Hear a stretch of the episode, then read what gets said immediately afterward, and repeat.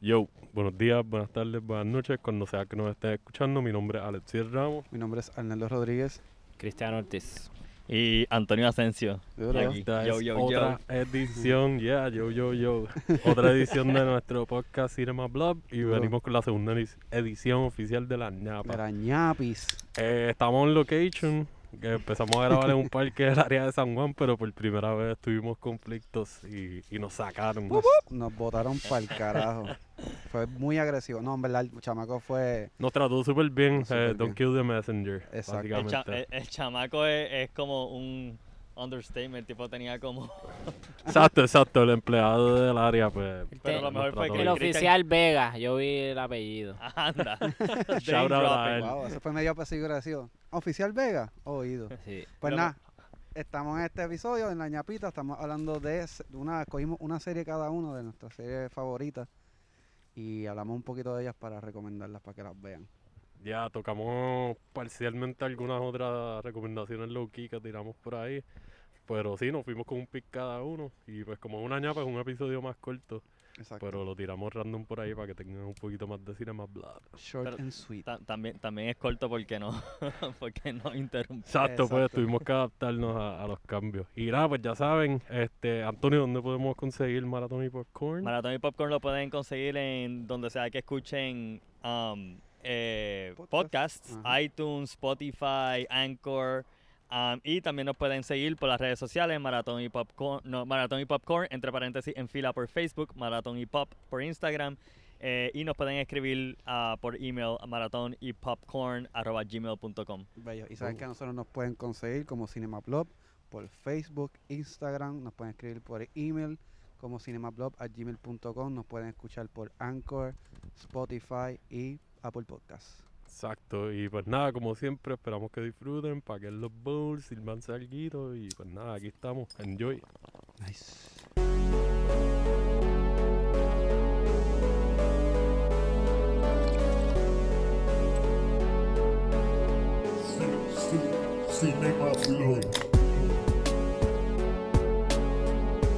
Para que te. Para que no te abochornes, te voy a contar de la mía. Ese de Mad Dogs. Yo a mí me pusieron. Yo estaba de PA. Y me pusieron en el. Ah, los PA eran. Todos los PA en Canal 2. En el walkie talkie. Yo, fine, estoy en Canal 2. Y me mandaron para la carpa de los extras. Y de momento viene una persona ahí, no me acuerdo si era un asistente del ID o algo y me dijo, eh, ¿qué tú estás haciendo? Y yo, yo ahora mismo no estoy haciendo, pues estoy aquí. Necesito que vayas para el hospital con la maquillista que le dio una reacción alérgica. y yo, ok, pues dale. Y yo no soy muy diestro en el inglés, pero me pude comunicar y me decían que ella era media huele bicha, pero en verdad conmigo fue súper cool. No sé si es porque yo soy bien lindo, no, no sé, no, no te lo estoy jodiendo. Pero, eh, y nada, me monté, me, me- esto se jodió por el carajo. Ve, Me monté en la guagua, en la van, la van nos llevó a, para, eso fue, nos llevó para el hospital de Fajardo, pues estamos grabando en Ceiba. Y nada, todo súper cool, yo estuve con ella todo el tiempo, y nada, la pasamos bien, ella estuvo chilling, regresamos al set. Yo me quedo en el canal 2 y vuelvo para mi estación, que era la, la, la carpa de extra. Y a mí no me estaban, ah, no me estaban llamando, so yo me quedé ahí atento a ver si alguien quería ayuda. Y de momento viene una ID así corriendo. ¿Tú eres Arnaldo? Y yo, sí. Ah, te están llamando hace rato por el canal 4, qué sé yo, yo. Pero es que a mí no. O sea, me dijeron canal 2, ah, qué sé yo, montate. Y me enviaron para el set. Y mano, fue a hacer lockdown, un lockdown bien mierda, pero como que estaban medio, como medio sosos conmigo. Yo, yo dije, mira, es que me, me dijeron que eran el canal 2. La cagaste. La cagué. Bueno, lo cagaron ellos, me dijeron Canal 2. Cabrones. Bajo los efectos, para ellos, tú la Sí, cagaste. a, a los efectos yo soy la peor persona del mundo. por no adivinar que era el Canal 4, pero está bien. Se mamen un bicho. ¿Dónde está, dónde está esa serie, esa serie ahora? Oído. Ajá, de nada. Yo, yo- ni siquiera sé qué serie es esa, en verdad, no. Ajá, este, Mad Dogs. Una serie ahí de Amazon que duró un season. Eh, de seguro me culpan por, por el fracaso de la serie también. Sale en los reviews. Mano, pues tuvimos este chamaquito ahí que, mano, o sea, después de ahí no nos pudimos recuperar. Si hubiese cambiado el canal, dos cambiado- canales más arriba, él hubiese estado Hubiésemos tenido tres Y esta serie ya por lo menos iba por el season 4 5. Gracias, en donde sea que esté Arnaldo Rodríguez. Sorry, no, ahora no digas eso porque ahora te cancelan la cuenta de Amazon Prime, cabrón. Ah, por favor, no.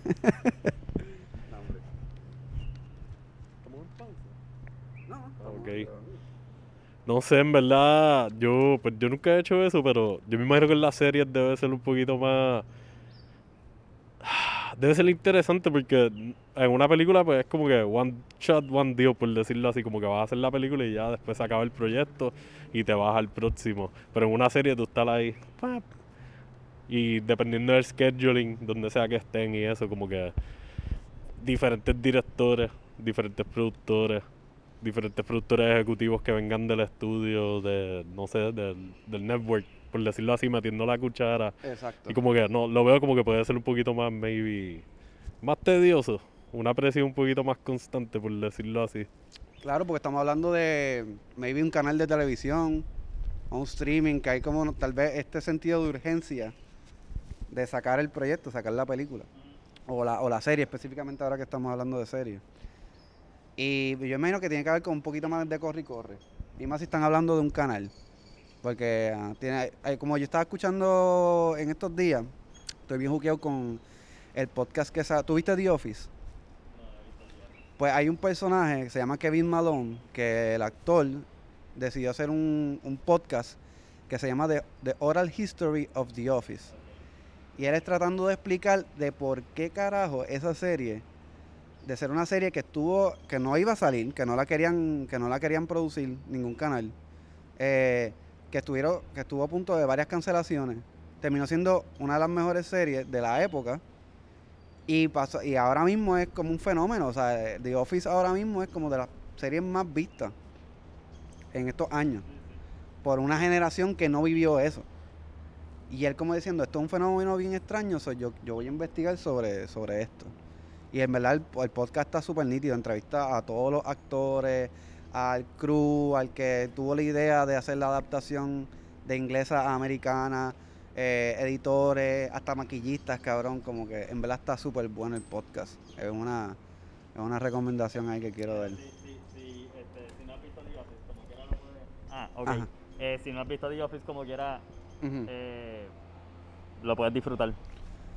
Sí, definitivo, porque porque aprecia el, el, pues, el trabajo, cómo fue el proceso de, de nada a lo que es ahora, que es mil, cabrón. O sea, eso es, The Office es un pilar de una serie de comedia. Y fue una serie que, ah, que en Estados Unidos rompió esquema, porque nadie estaba haciendo mockumentaries en serie. Y más de un tema tan bla como una oficina. ¿Entiendes? Y una persona tan. Y, y- y- y el- y la comedia cringy. Eso antes no había. Antes, si tú veías, las, la- eran comedias de sitcoms con público, que por lo menos los protagonistas eran lindos y las tipas eran lindas. Yo, A- aquí eran gente normal. Sí, yo creo que eso también a ellos los ayudó, como que muchas de las que nosotros lo hablamos en el otro, en otro episodio de películas independientes. Que para principios de los 2000 salieron muchas películas así, cringy y comedias bien raras, Ujú. situaciones bien incómodas y de momento absurdas, pero a mi más es como que pff, esto se siente súper cotidiano, esto yo lo puedo ver pasando en Claro. dos vecinos hablando y tener la interacción más incómoda del mundo, como por dos minutos que se sienten como una eternidad ahí de que, ah, vete, no te quiero ver. Exacto. No quiero hablar contigo ya porque tú haces esto. que yo creo que eso también debe haberlos ayudado mucho a ellos a Claro. como que ese efecto dominó de que, ah, pues vamos a experimentar con la televisión también así. The Office tiene ese elemento que cuando yo empecé a verla, yo, yo me quería quitar. Porque era demasiado incómoda de ver. Demasiado incómoda. Todavía esos momentos que el, el- el protagonista este, se tiraba un chiste y nadie se Carell, ¿no? reía. Steve Carell se tiraba un chiste y él con la cara estúpido y tú ves las reacciones porque como era mockumentary y la cámara se movía y tú veías a la gente como que, diablo, qué incómodo este cabrón porque se esta mierda. Y la cara de él como que tratando de ser como que, ja, este me quedó cabrón. Y ese momento de awkwardness es incomodísimo, pero a la misma es gracioso. Porque tú has pasado por esa mierda. Mm. Yo he pasado por eso un par de veces, ¿entiendes? Y como ver a otra persona es como que, diablo, es verdad, que va trip. Qué incómodo. ¿Cuánto, cu- una pregunta, ¿cuánto, yo, verdad, como alguien que no ha visto The Office.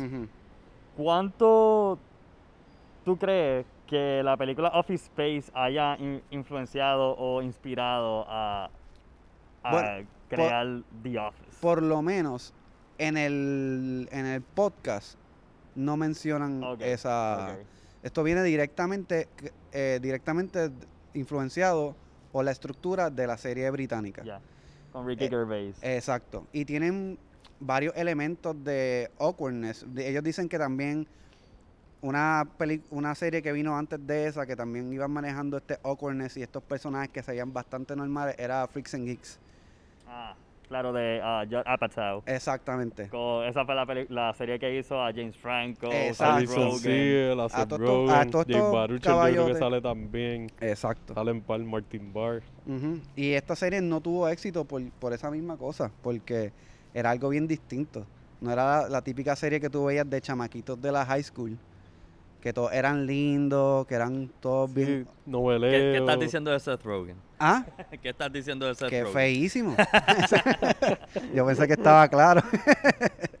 no, o sea, que eran tipos que se veían normal. Ya. Tú antes veías que Safe by Default todos eran lindos, a menos que el feo se veía bien feo y era de, a propósito, como que lo ponían así como el más... Como el mal pendejo. Era ese tipo, como que esto era más normal. Esto era más. Tú lo veías, era, era hasta raro porque no estás acostumbrado a ver algo como que, adiós, esto parece que yo estoy viendo aquí sentado, viendo unos chamaquitos ahí al frente de la escuela. Y eso fue lo groundbreaking. Y que fue más o menos escalando hasta que yo llegó The Office. Disculpa que te interrumpa. Ese es tu pick como tal para... no, he hablado mierda la- como si fuera mi No, pick, no, es, que no, estoy pompeado.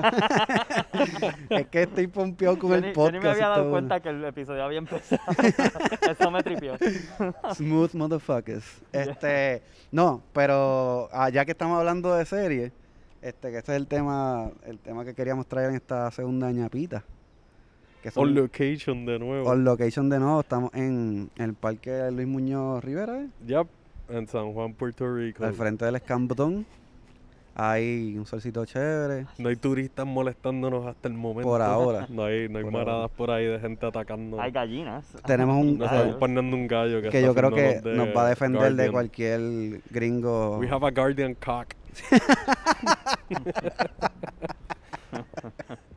Este, pero ya, pues, ya que este es uno de los primeros episodios que tenemos de invitado a Antonio, yo creo que sería pertinente que, que él Claro. tire su primer pick. Bueno, pues dale. Este, eh, mira, yo, yo tengo un defecto que tengo que corregir y es que casi no veo series.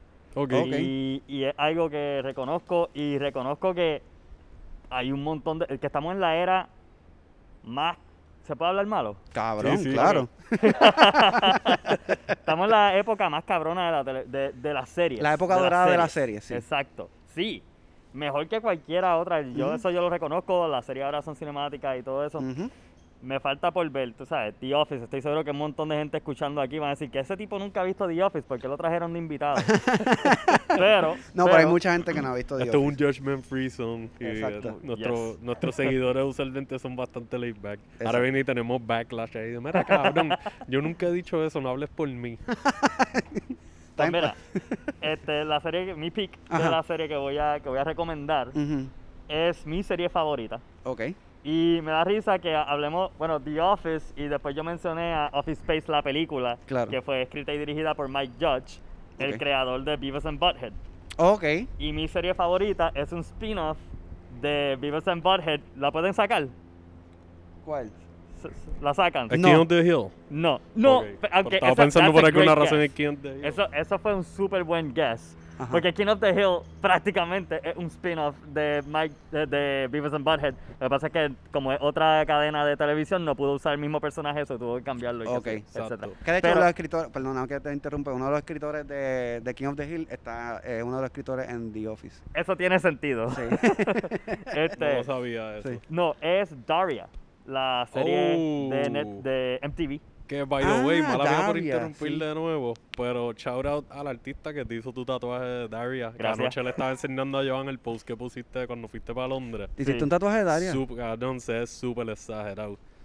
Cabrón. Y tiene un. Charlie Brown que se ve súper guiado también. de camino a patear la bola de fútbol y Daria tiene la bola de fútbol. Wow. cabrón.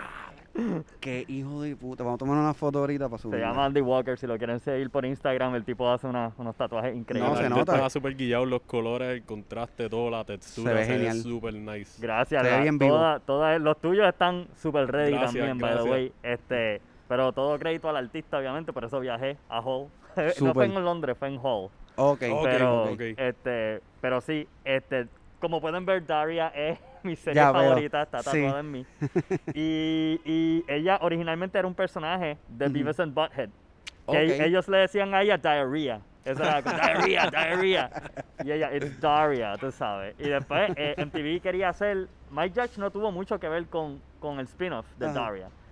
Eh, él, este, MTV quería hacer una, una serie centrada en, en un personaje femenino, como en high school, etc. Hicieron Daria, que para mí es, es mi serie favorita, yo lo digo. Es animado y es de. Estoy seguro que mucha gente, cuando lo diga, van a saber lo que es. Claro. Y, y si no lo han visto, por favor, véanla. Yo no la he visto. Yo sé quién es Daria, pero yo no he visto la serie. Chequeala si puede. Hay, el, el problema, el único problema es que como esto salió en MTV, Ujú. O sea, lo, lo lamentable de todo esto es que esto- eh, la- eh, Daria salió en MTV y ellos tenían los derechos para toda esta música de los 90 y early 2000s. Sí. Esto, tú sabes, que eh, de estas bandas Blink-182, Son 41, Ajá. Sí. hasta canciones de Ricky Martin salían en, ¿De en- la serie de Daria. Súper Cuando lo sacan a DVD no tienen los derechos a esa música y lamentablemente no tiene la música y le quita un chin, Ah, le quita un trip. poquito. P- O sea, no es exactamente la misma experiencia, pero sigue siendo. Pero está ahí, sigue siendo y, buena. Sí, y, y sigue siendo increíble, así que si pueden conseguirla en DVD o si la ponen en algún streaming service alguna vez y, hacho, y que ah, si se puede resolver esta cuestión de los copyrights de la música para que Estaría puedan excelente. sacarla, así que, ¿cómo? Que estaría excelente. Hacho, sí, mano. Muchas cosas buenas se perdieron con. Yo, con- Yo recuerdo haberla visto de chamaquito, fue de las primeras series que vi. Like, no la he visto en orden cronológico, vi muchos reruns en MTV, en MTV2, recuerdo que los daban por mucho tiempo. Y, y pues recuerdo como que una de mis hermanas, maybe mayores, la veía. So, yo llegué a cachar un par de episodios y después los veía por ahí. Eran muñequitos, me llamaban la atención. Y recuerdo haber visto reruns de ese y como que de estos muñequitos que me imagino que recuerda a The Head, que era de cómics, súper oscuro, que los daban en TV también, no sé. Ion Floods, los muñequitos originales.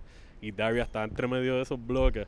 Y pues yo no entendía mucho las situaciones porque pues yo era un chamaqui, like, no era ni un teen. Y era como un teen, básicamente el flow de un teen movie, pero like más edgy. Ya. Y ah, por lo menos así yo lo percibo ahora que lo he visto más de adulto. Y en verdad el humor está bueno, tenía momentos awkward, momentos cringy, humor bien seco, mucho sarcasmo, como que Ujú. Smartly written y personajes bien gufiados, bien diferentes.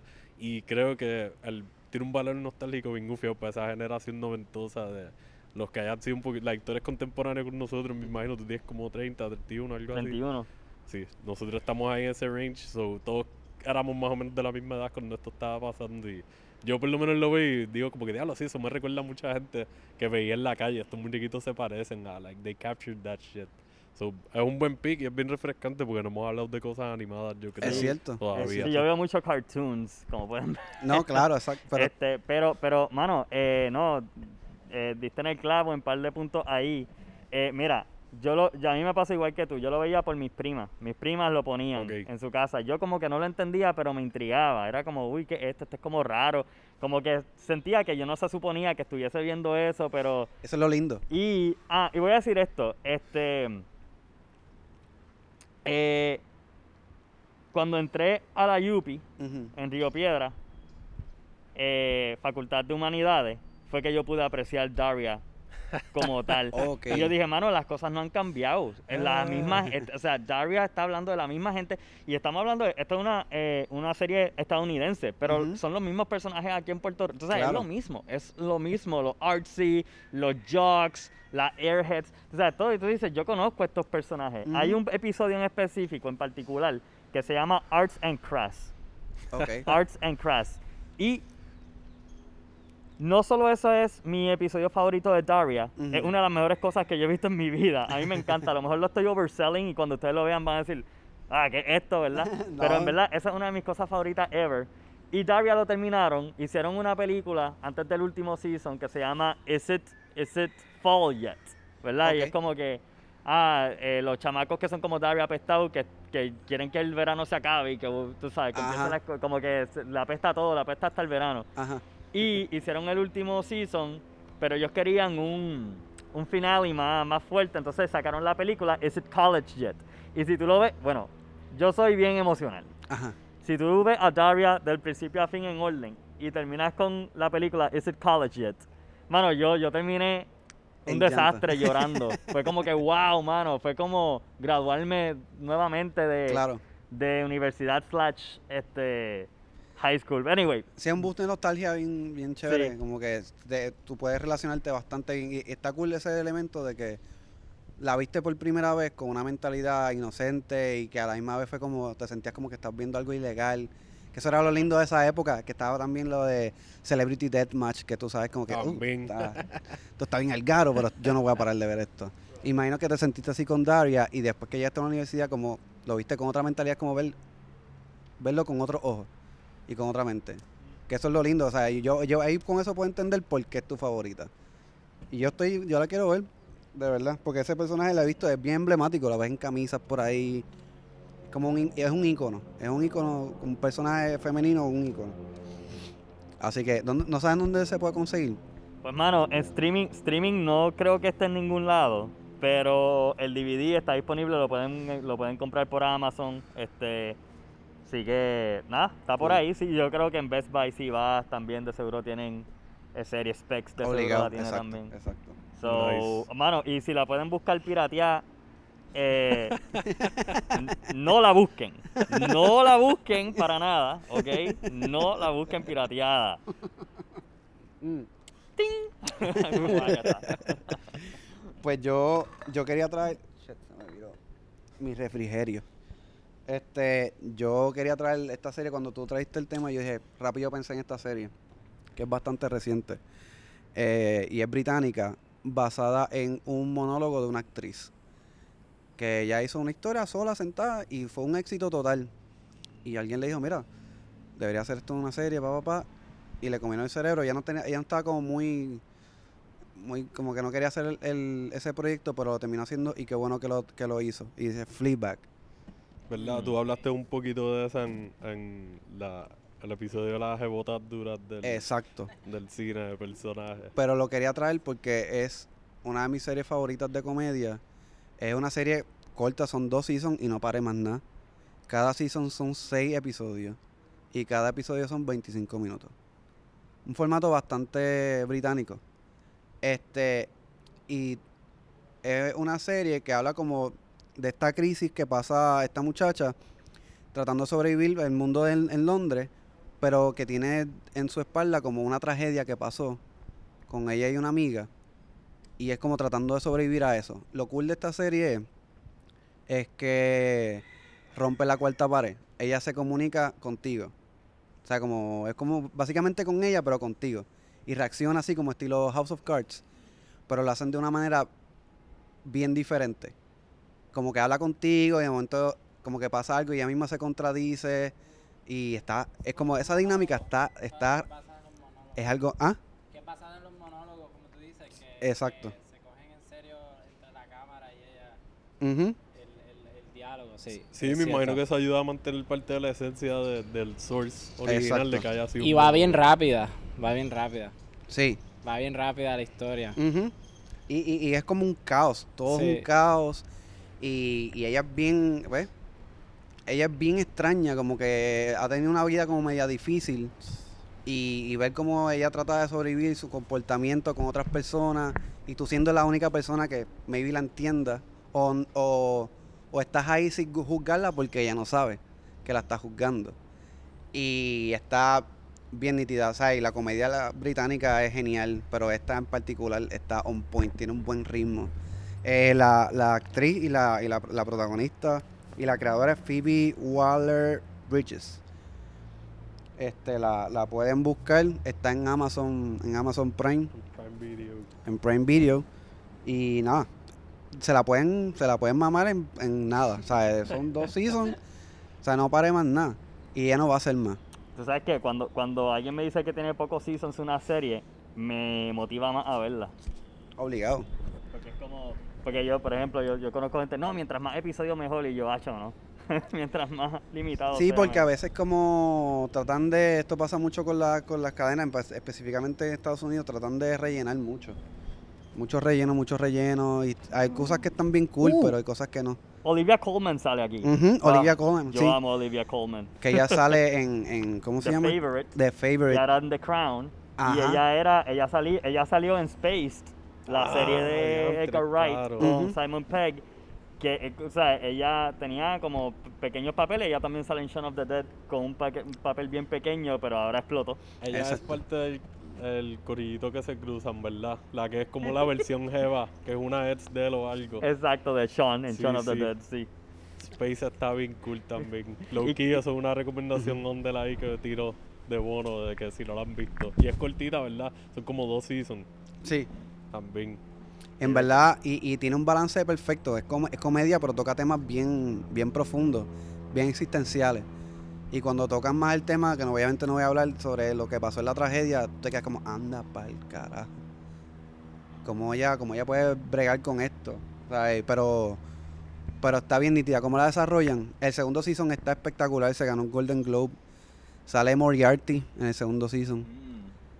Este, so, está, se la recomiendo altamente. Es algo que a mí me gusta mucho de, de las series británicas, que usualmente sea una serie más under o un poquito más conocida o Ujú. más high budget, como que los actores y las actrices de allá se prestan para todas esas cosas. Gente de Ujú. diferentes rangos, gente que han estado nominados para premios súper altos, aunque nosotros a veces, pues aquí hablamos de que le pichamos un poquito a lo de los premios y eso por los viajes de política y, Exacto. y el favoritismo y eso, pero también los vemos como reconocimiento y como que muchos de estos actores y actrices británicos, la mayoría, tienen entrenamiento clásico y, y like, desde chamaquitos ya son actores y actrices dramáticos de siete pares de cojones. Y entonces cuando empiezan a jugar con estas series que les dan diferentes tipos de personajes, historias y qué sé yo, como que se pulen más todavía, estás haciendo chavo y te está subiendo el stock como actor o actriz y Exacto. eso la ayuda mucho.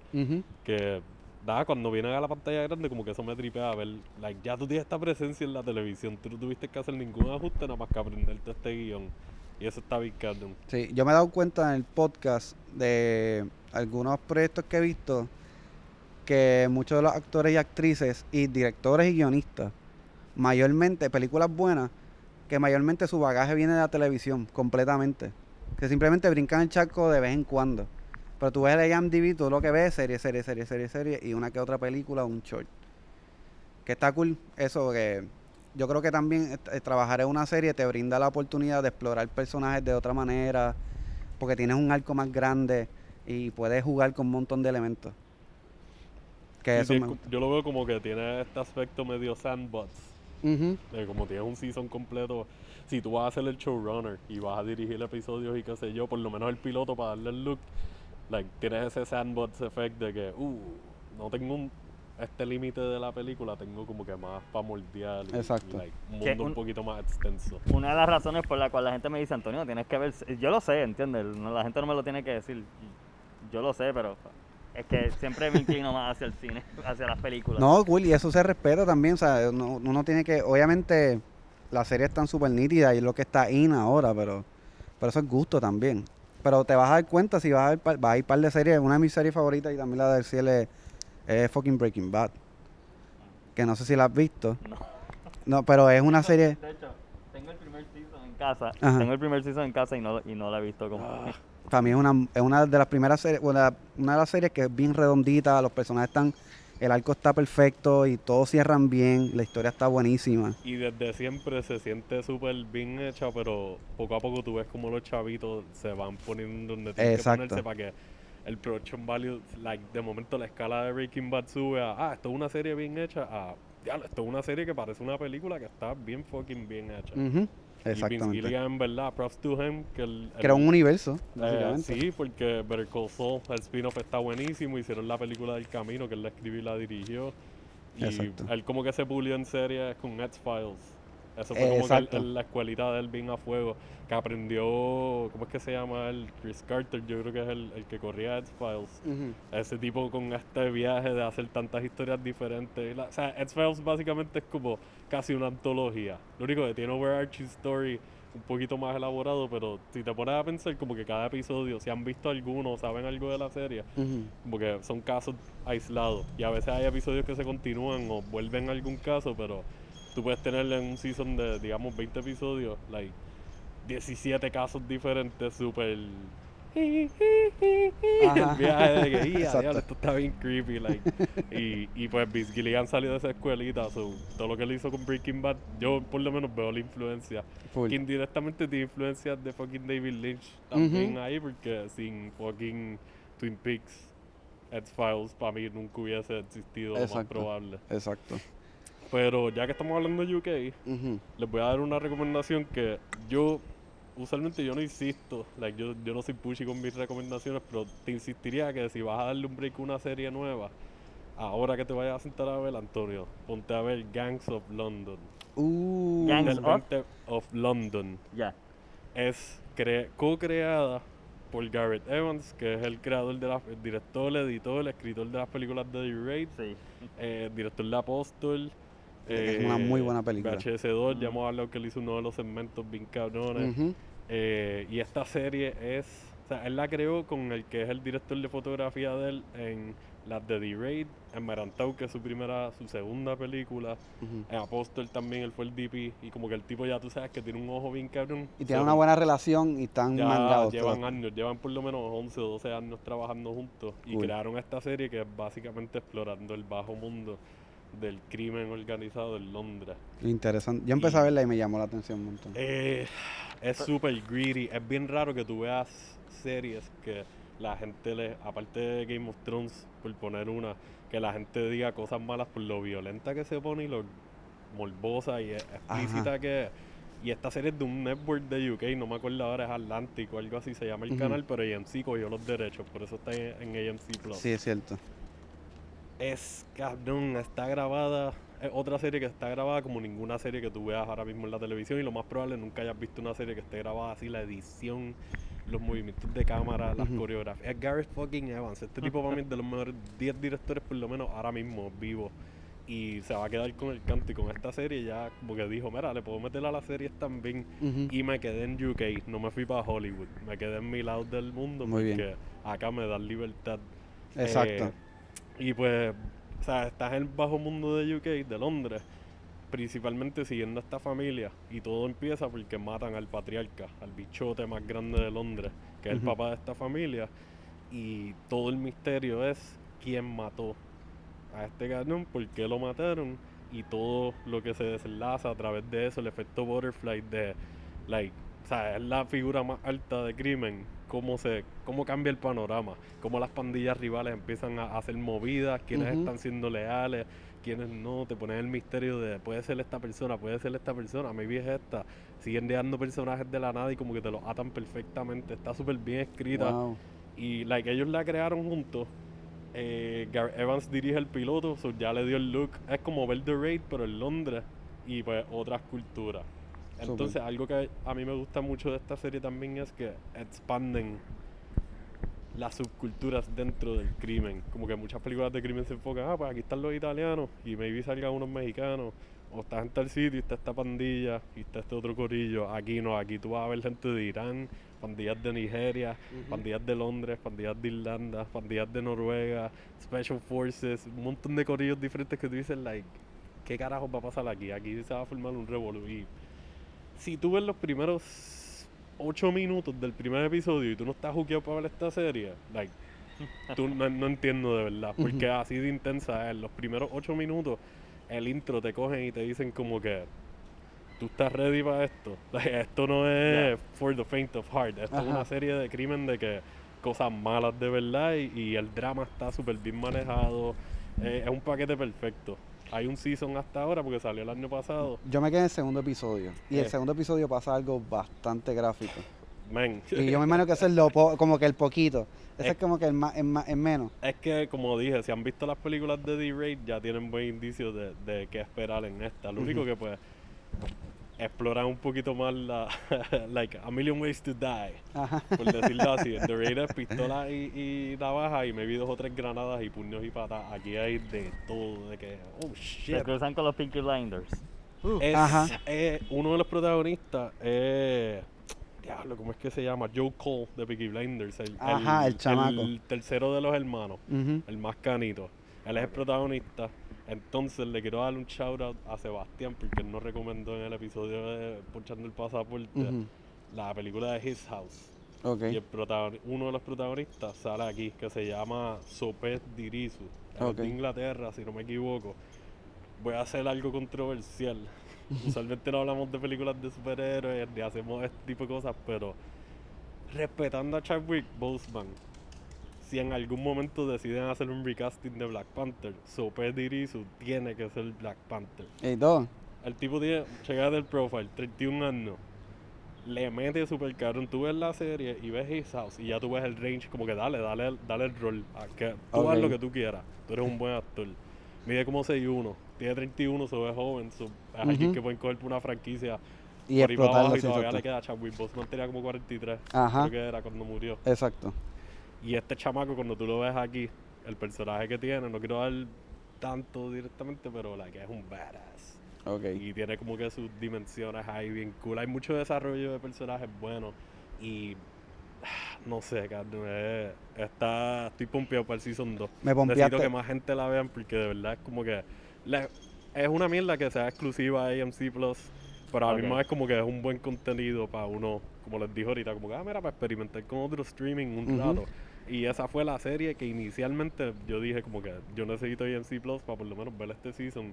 Porque like, yo amo lo que hace Garrett Evans. Ya lo he visto todo menos la primera película y es como que este tipo es una máquina. Nice. Sí, yo estoy pompeado con Gareth Evans también, yo super Está fan de The Raid. pa- desde hace tiempo para hacer la película de Deathstroke. Yo preferiría Mm. que él no lo hiciera, pero a mí más es como que tengo el wet dream de que, diablo, ¿verdad? Deathstroke despedazando gente como DC. D-Raid.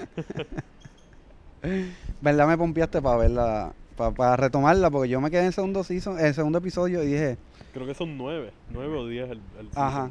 Y yo dije, diablo, esto está bien cabrón, pero no sé por qué no la, retu- no la retomé. Me puse a ver otras cosas, pero ya, ya se jodió. La voy a ver. Altamente recomendada, es, es bien divertida. Y claro, si no les molesta el morbo, porque no es que todo el tiempo van a ver gente despedazada, pero cuando las cosas se ponen sucias, se ponen sucias de verdad. Gets nasty. ¿Y Es tú? que me está pompeando más para verla. Sí, ¿verdad? Esa es la, la- Hay un hedonismo en, en, en, en ver la pantalla sangrienta y uno no ser parte de eso. En Sí, ficción. Yo por lo menos en ficción, en cosas reales no me like. Eh, eh. estoy de acuerdo con eso. Como que el, el, el cine y la serie es un safe space para, para ver este tipo de cosas y disfrutársela. Claro, claro. No en la vida real Exacto, exactamente. Pero es una forma de explorar lo- la realidad, también. porque eh, eh, la vida no es linda. Esas son cosas que realmente pasan. No es que son gente bien creativa que dice, "Acho, vamos a comer como... No, esto son cosas que pasan. Sí, Hay archivos de estas muertes, de alguna u otra manera han pasado así. Y después es una forma de exponerte a ver qué es lo que pasa, pero de una manera pues estás aquí, ¿entiendes? Yo creo que eso también es bueno. Obviamente te desensibiliza un poco, pero no, no es igual que cuando te envían una mierda por WhatsApp de un tipo que, que mataron de verdad. Eso yo no lo tolero. no Sí, lo no, veo. eso Yo no- esa Digo, no te sensibiliza. No lo de WhatsApp, lo Ujú. de la ficción. Al contrario, te Por pone eso. a cuestionarte. Ujú. Te pone a cuestionarte, punto. Claro, y más empiezas porque- a tocar las fibras de, de- de tus valores o lo que sea que tú creas. Ujú, Tu exactamente. moral compass. Sí, Exacto. ish. Y también tiene que ver mucho porque, a diferencia de los videos que ves en WhatsApp, o que yo, yo no los veo. A mí, me, que ha- a ti te envían, cabrón. a mí me han no me envían nada. a mí me han ¿Qué amigos tú enviado. cabrón. Porno de enanos. Sorry. Una gente de No. la industria, ¿verdad? No, no, no. Tú sabes cómo está la gente. Yo tengo una Sí, que, o sea, que- Y hay, hay cosas bien feas. Yo a mí, yo digo, La no me las envíes. la comida, yo ¿verdad? nunca, yo nunca voy a ver a una- Julio. Chef Grind. Y no es lo mismo ver un video de una persona que tú no conoces, simplemente estás viendo algo bien morboso, a ver una historia que tú estás conociendo el personaje, identificándote o no identificándote con él y ver hasta un desenlace que puede ser bastante macabro. Pero ahí es diferente porque tú tienes background de esa persona, aunque es ficticia, pues tienes un background y tienes una forma de relacionarte. Sea buena o sea mala. Así que esa es la diferencia. Yo no veo mierdas de WhatsApp. No me sigan enviando, cabrones, por favor. Sí, dilo, dilo claro por aquí también. No me, no me envíen esas mierdas, yo no las veo. Pero ¿cuál tú escogiste, Pues mira, yo, esta serie en verdad es bien rara la gente que la haya visto. Por las razones que sean, no pienso que es la serie más cabrona del mundo, pero por alguna razón la, la he logrado repetir. Y yo no repito series. Ujú. Me pasa igual que tú, Antonio. No veo series porque en verdad me gustan más las películas. Me metí a la serie porque lo trato y si me agarró, pues me fui muy para abajo. Pero esta serie en verdad es demasiado de larga cada episodio. Es como una película gigantesca. Y me pasó que yo la estaba viendo mientras salía. So, yo esperaba los domingos. Esto no es de binge ni nada. Esto era Claro. como que prime time. So, esta serie es, show, es de Showtime. Y es Penny Dreadful. Ok. Uh, sí. Con Eva Green, ¿verdad? Yes, la dura. Eva Estoy loco por verla. Ese es como el, el Cinematic Universe, o entre comillas Cinematic, porque no es cine, de los monstruos de Universal, Exacto, ¿no? es las historias victorianas góticas del siglo XIX. Es Frankenstein, Dr. Jekyll and Mr. Hyde, eh, El Hombre Lobo, Van Helsing, Dorian Gray. Tienen todo mezclado, pero aquí tenemos de productor a Sam Mendes, director de American Mm. Beauty. Ah, yo no sabía que Sam Mendes Wow. trabajaba en Aquí esta está el serie. escritor es John Logan, que es el escritor de Sweeney Todd, Gladiator, Time Machine, The Aviator, Rango. Wow. O sea, Por ahí él para lo que sabe es hacer peliculones y, y estructuras raras cinemáticas carísimas. Um, a mí lo que me agarró esta serie es que, claro, Eva Green yo diría que es la principal, pero si ves los créditos, pues no, no, no funciona así la tecna, ah, la- lo Eh, técnico de, cómo funciona eso. Pero la pantalla es ella. Y de ahí todo el mundo que le rodea, honestamente, eh, es un pedazo bien pensado. El cual conlleva de lo que son solamente tres seasons. Desde que ellos empezaron, ellos sabían que esto no iba a pasar más de tres seasons. Y también, quizás son como yo, que saben que Showtime después del tercer season, yo no sé qué carajo hacen que la cagan. Cualquier serie, Californication, Weeds, lo que sea, la cagan después del eso me tercer pasó season. con Wit. Después Dexter del tercer también. season es, es como que pura masofia y papelones de soap opera al estilo Showtime con el bellaqueo que siempre tienen encima. O sea, que todo el mundo Como está las No hay de problema que con salían eso. después de Exacto. las 2 de la mañana. Pero esta, esta serie a mí me gusta mucho, me gusta mucho estas historias de ficción, las fábulas lo- y en realidad pues me gustan mucho la- eh, los diálogos que tienen aquí porque es bien shakespeareano, o sea, todo, todo, a veces es hasta drenante que, que todo es bien intenso. Entonces, el arte que le dan con, con esta historia es que pues las cámaras las mueven, ¿sabes? Bien, bien nivel eh, Hollywood, aunque esto es más británico, pero obviamente está distribuido de un canal americano. Lo, todo cuando se trata de, de asustarte o de crear el drama intenso del horror de lo que te están presentando, te- tienen un arte cabrón. Como que estoy tratando de no decir escenas ni nada, pero es que desde, desde como ellos se les fascina usar la sangre como o sea, en cada pieza como cuando pueden, porque tampoco es como que diablo. Todo Ajá. esto es una matanza, ¿no? Es una, una historia bien elaborada. Y algo que me impresionó es que desde chamaquito yo siempre estaba bien envuelto en cosas ocultas, este, que si la Biblia satánica, que si el Anda. como que no, buscar. El- el eh, yo nací en una casa bien religiosa, so, esa, Sabbath. así como te quieren enseñar el bien, tú quieres saber cuál es el mal, Claro. ¿verdad? entre comillas. Sí, exacto. Pero yo estaba bien aficionado con símbolos y cosas, y, y desde chamaquitos entendía los pentagramas, sabía lo que significaba. O sea, cuando yo veo esta serie, yo entiendo todo y yo digo, diablo, esta gente hicieron el research de verdad, como cuando yo en un punto lo hice. Y nada, Eva Green cuando hace el Berbis Diablo, que ella habla en otras lenguas satánicas, y yo digo, esta gente está diciendo palabras que sí existen y conjuros de verdad. So, es como bien, Wow. es bien potente. Cinema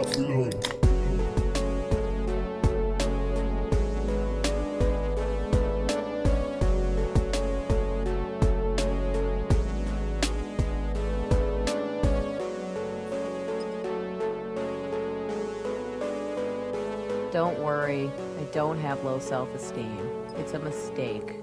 I have low esteem for everyone else.